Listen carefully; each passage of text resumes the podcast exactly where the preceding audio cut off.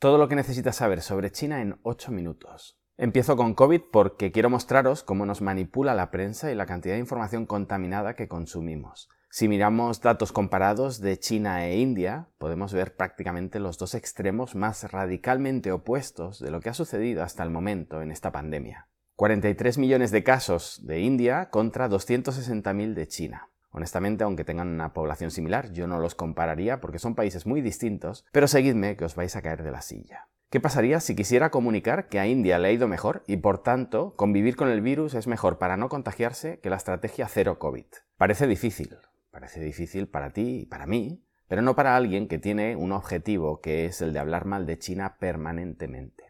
Si borráramos de nuestra cabeza los datos totales e hiciéramos zoom en el último mes, que es cuando han estallado los casos en Shanghai y cuando en la mayoría de países ya hay una dejadez total por reportar casos, en esta esquinita temporal final China supera a India por primera vez. ¿Tendría alguien la sangre fría de coger esa esquinita, ampliarla, hacerle una foto y contarte que para no contagiarte es mejor convivir con el virus que la estrategia cero COVID? Pues sí, este es el periodismo con el que nos informamos sobre China. Resulta terrorífico pensar en manos de quién estamos, gente que dirige nuestro posicionamiento en una serie de temas claves sin ningún tipo de escrúpulos, priorizando una hoja de ruta completamente obscena. Pero bueno, nos quería amargar el día, seguimos. Sobre la guerra. Cada semana os cuento que lo de China y Rusia es una relación de enemigos íntimos y que no se llevan tan bien como nos cuentan desde Occidente. Bueno, pues China sigue bloqueando el comercio con Rusia. En este caso, Sinopec, el gigante petrolero chino, suspende la inversión de 500 millones de dólares en Rusia hasta que no se aclaren posibles sanciones internacionales. Y Putin, que está suscrito a este canal, busca apoyo en India para conseguir venderle parte del petróleo que no le venderá a Europa y que le está costando vender a su aliado chino. Más, si decíamos que en Ucrania se decidía cuántos años le quedan a Taiwán, parece que en la isla respiran. Mientras tanto, Estados Unidos continúa provocando, algo lejos de sus costas, concretamente en Filipinas, con maniobras militares que no sorprenden en absoluto y que seguramente aumentarán, tanto en Filipinas como en Corea como en la propia Taiwán, en un intento de ucranización en el Pacífico. Si no suena este término, pronto escucharéis a vuestro analista de cabecera utilizándolo.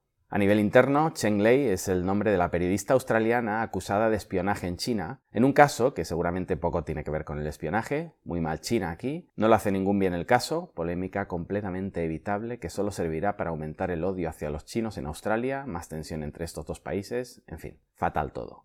Como suelo decir, a China le falta marketing. Economía. En su afán de incentivar los nacimientos, las personas con hijos de menos de 3 años recibirán beneficios fiscales. Ya sabéis, cuando se trata de incentivar que algo funcione, más allá de ideología, en China tienen claro que esto se consigue bajando impuestos y no ofreciendo subsidios. Los mejores números de la década para el Bank of China, casi todos los grandes bancos chinos están mostrando números espectaculares. Personalmente no me parece muy saludable el estado de la banca china. Si hay un sector que me parece viciado, mal gestionado, mal orientado, instrumentalizado, en fin, paro aquí, sería el de la banca, pero yo me muevo por sensaciones y algunas reuniones en las que he tenido la suerte de participar como asesor y he visto cómo se dilapida el dinero como si jugáramos al Monopoly. Creo que como ha pasado con la construcción, algún día rodarán cabezas al más alto nivel, pero ya os digo, son sensaciones, no me hagáis caso, los números oficiales señalan lo contrario. Más cosas. China continúa probando el yuan digital. Tras las 11 primeras ciudades en pruebas, entre las que estaban Shanghai o Shenzhen, se ampliará prácticamente todos los centros económicos del país. No iba a incluir esta noticia, pero me sirve para enseñaros una práctica interesante que os ayudará a entender cómo funciona China. Cuando se quiere implementar algo nuevo, se hacen pruebas puntuales en lugares controlados y a medida que se van viendo los beneficios, se va liberando hacia más zonas. Recordad, hablamos de un país que son tres Europas. Ejecutar masivamente un negocio erróneo podría ocasionar resultados catastróficos y ellos tienen muy presentes medidas nefastas como las del gran salto adelante.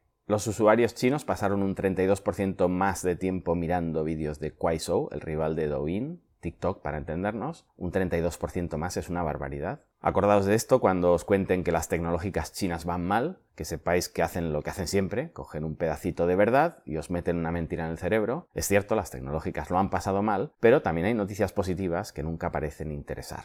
Genesis, la marca de lujo de Hyundai, está tratando de entrar en China, en el mayor mercado del mundo de vehículos, y en breve sacará su primer coche eléctrico. Uno de cada cinco coches vendidos en China ya es eléctrico. Baidu, el Google chino, es otra de las empresas amenazadas por los reguladores americanos de ser expulsadas de la bolsa americana. Tengo pendiente un episodio sobre bolsa y todo lo que está sucediendo con las empresas chinas porque no es un tema menor. Apple busca proveedores chinos para producir una parte de los chips que le proporciona Japón debido a los cortes de suministro que ha sufrido. O Apple no entiende lo que le piden los de arriba, que es aislarse de China, o los de arriba no entienden cómo funciona el mundo y que aislarse de China provoca una involución inasumible para cualquier tecnológica occidental. ¿Recordáis cuando un presidente americano de color naranja preguntaba por qué no se movían las fábricas de iPhones a Estados Unidos y un experto, pasando bastante vergüenza ajena, le tenía que explicar, Señor, no sabríamos ni por dónde empezar, no hay tecnología en Estados Unidos para poder fabricar un iPhone a corto plazo? Pues evidentemente el problema no estaba en las carcasas. Una empresa china se hace con la fábrica de semiconductores Newport Wafer Fab del Reino Unido. Ha habido mucha polémica, pero finalmente el gobierno británico ha autorizado la compra ya que no encuentra ningún argumento en contra después de muchas investigaciones minuciosas. No han encontrado nada. Recordad esto cuando os digan que China esclaviza África o que se hace con los recursos naturales de este o ese lugar. China se expande comerciando y solo es capaz de comprar cuando el vendedor quiere vender.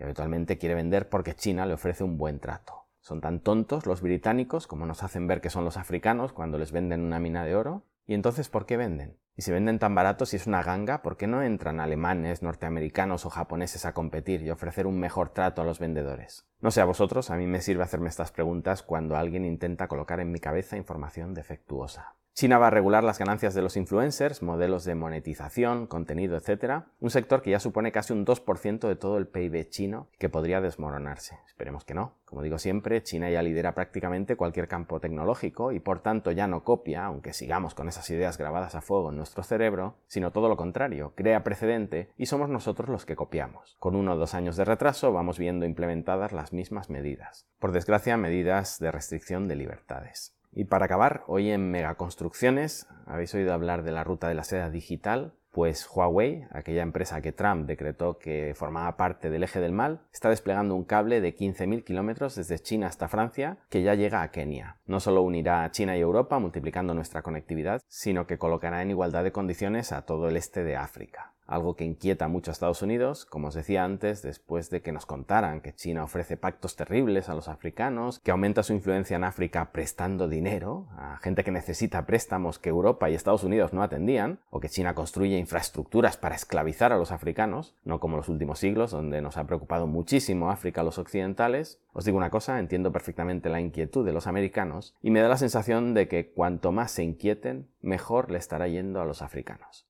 Hasta aquí, si queréis saber lo que pasa en China realmente, suscribíos, dadle al like, activad la campanita y si compartís el vídeo en vuestras redes me estaréis ayudando muchísimo a que continúe dejando en evidencia todos esos productos en mal estado que consumimos todos los días.